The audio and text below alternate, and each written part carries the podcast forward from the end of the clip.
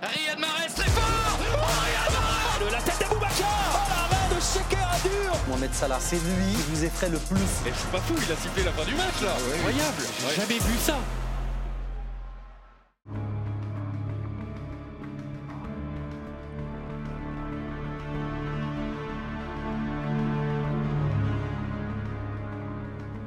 Retour le 8 janvier 2010.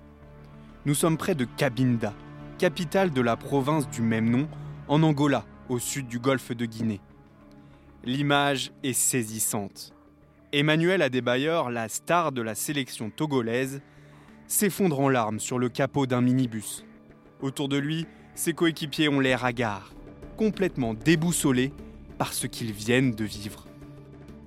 Quelques dizaines de minutes plus tôt, le bus des éperviers, le nom de la sélection de ce petit pays coincé entre le Ghana et le Bénin, subit une violente attaque armée. Plusieurs membres de la délégation sont entre la vie et la mort. La Coupe d'Afrique des Nations doit débuter deux jours plus tard. Mais à ce moment-là, le football est bien loin de toutes les pensées. J'ai compris quand je me suis levé de ma place et que j'ai vu le sang. Euh, Alors joueur du FC Nantes à l'époque, Thomas Dossevi était l'un des joueurs togolais présents dans ce bus ce jour-là. Rouge, il n'y avait plus de. Normalement, les sols de bus, c'est blanc ou d'une certaine couleur. Là, c'était rouge avec une belle quantité. Donc, j'ai compris que là, on était sur quelque chose de grave.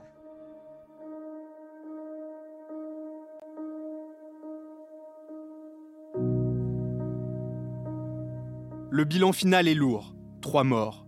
Deux membres du staff, l'entraîneur adjoint et le chef de presse, ainsi que le conducteur du bus. Alors que l'un des événements les plus importants du continent africain doit se tenir, comment un drame pareil a-t-il pu survenir?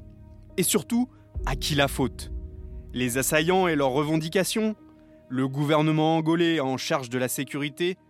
Ou la CAF, l'organisateur de cette 27e édition de la Cannes? Remontons le fil de l'histoire et reprenons tout depuis le début.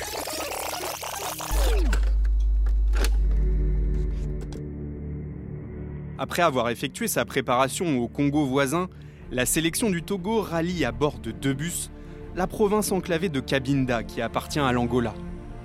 Depuis plus de 30 ans, cette terre est revendiquée par des séparatistes. La guerre civile s'est conclue quelques années auparavant. Et dans ce mouvement de paix, semble-t-il retrouvé, la CAF décide que certains matchs se tiendront dans cette ville de plus de 600 000 habitants et qui vit essentiellement de l'activité pétrolière. Un choix qui va s'avérer lourd de conséquences. Le convoi entame son périple vers l'enfer. À peine les deux véhicules se sont enfoncés dans la forêt de Moyembe, à quelques encablures de la frontière, que des membres armés du FLEC, le Front de libération de l'enclave de Cabinda, ouvrent le feu sur eux. Quelques joueurs qui se sont levés, ils ont cru que c'était des pétards. Euh, mais il y a certains joueurs euh, qui ont vite compris ce qui se passait. Je, ne sais pas, c'est l'instinct.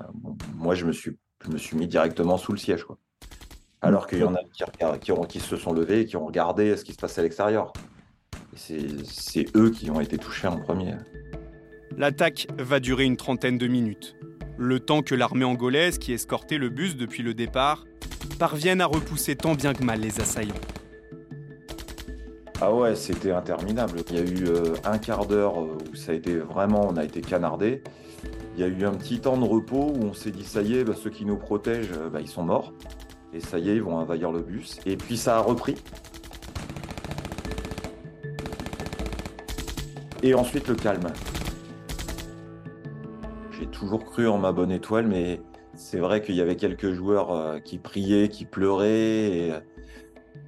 Je, voyais qu'il se passait quelque chose de, fou, mais je ne réalisais pas vraiment sur le moment. Et là, il y a des gens qui ont, commencé à.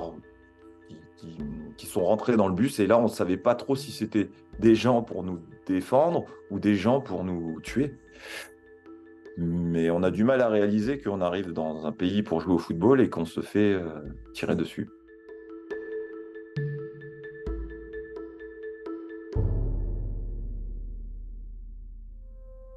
Le choc est total, brutal, dévastateur. Rapidement, la délégation est rapatriée vers Cabinda.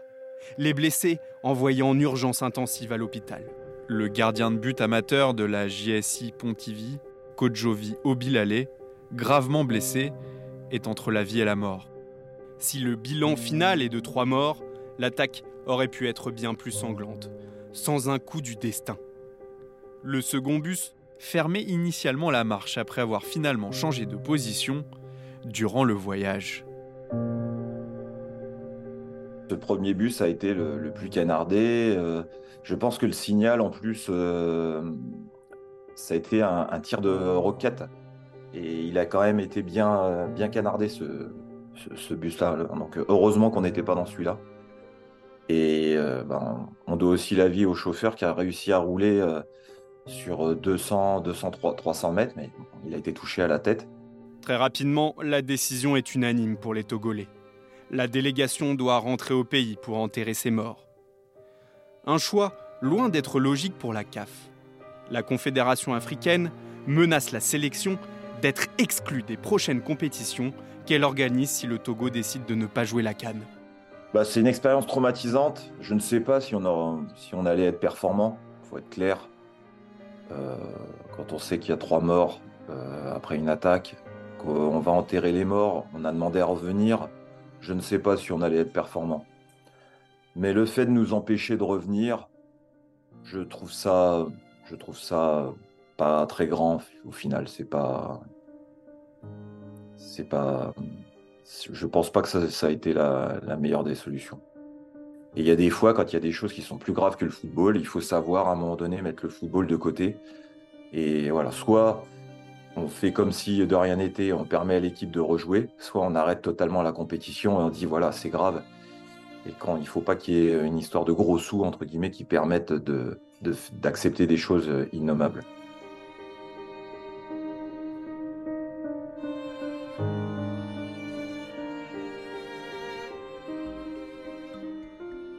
Même Didier Drogba, icône du foot en Afrique, attaquant vedette de la Côte d'Ivoire et de Chelsea, ne semble pas avoir su apporter le poids nécessaire auprès du combat des Togolais. La première chose que Didier euh, m'avait dit, il me dit euh, Non, mais nous, on va pas jouer, on ne jouera pas. Et on comptait sur eux. C'est ça aussi, c'est que si eux, ils jouaient pas, ça allait mettre un poids. S'il y a personne qui jouait dans le groupe, bah, clairement, bah, tu repoussais, le, tu repoussais jusqu'à ce qu'on revienne. Mais bon, voilà, il a eu, il a eu aussi, je pense, des pressions de par sa fédération, comme quoi eh ben, ils n'étaient pas concernés directement. Mais voilà, cette solidarité, s'il avait été jusqu'au bout, bon, bah, le groupe, il, ne se jouait pas et il se jouait quand euh, bah, nous, on sera revenus. Ça aurait été logique. La CAF reste intransigeante et va même plus loin en pointant le Togo comme fautif dans l'histoire. L'instance aurait au préalable prié les équipes concernées de se rendre à Cabinda uniquement en avion. Ils ont pensé plus organisation, l'organisation, l'organisation. Et déjà, voilà, nous, on ne sait pas ce qu'il y a eu euh, en termes de dédommagement, je, répète, hein, mais on ne sait pas euh, ce que la, CAF a décidé. Mais quand on a vu qu'ils voulaient nous sanctionner euh, de, ne plus participer au Cannes pendant trois ans ou trois, trois sessions de Cannes, on s'est dit, mais c'est grave, on, est, on, a des morts et en plus on est sanctionné sportivement. On n'a vraiment pas compris la, décision.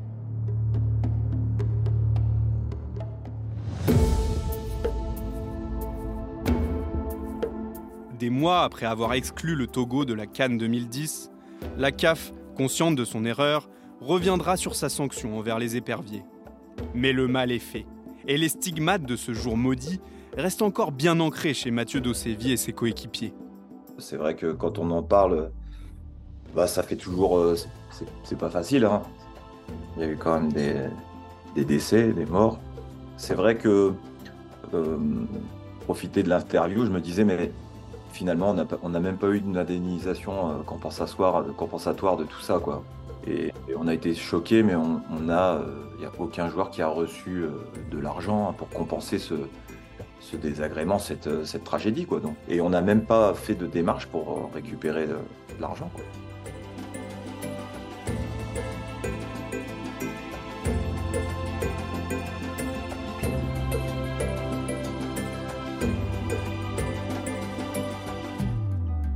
Plus de dix ans après, ni la CAF ni le gouvernement togolais ne semblent avoir apporté quelconque soutien financier pour dédommager les victimes.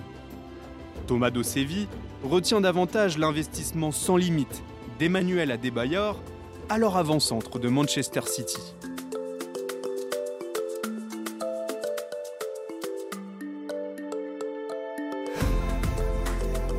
Cette attaque marquera la fin de la génération dorée des éperviers. Celle qui était parvenue à se qualifier pour la première fois de son histoire à une Coupe du Monde en 2006. Battue en phase de groupe par les futurs finalistes, les Bleus de Zinedine Zidane. Mitraillée, endeuillée, méprisée, cette équipe du Togo de 2010 restera, quoi qu'il arrive, à jamais liée par une des histoires les plus sombres que peut nous réserver la Coupe d'Afrique des Nations.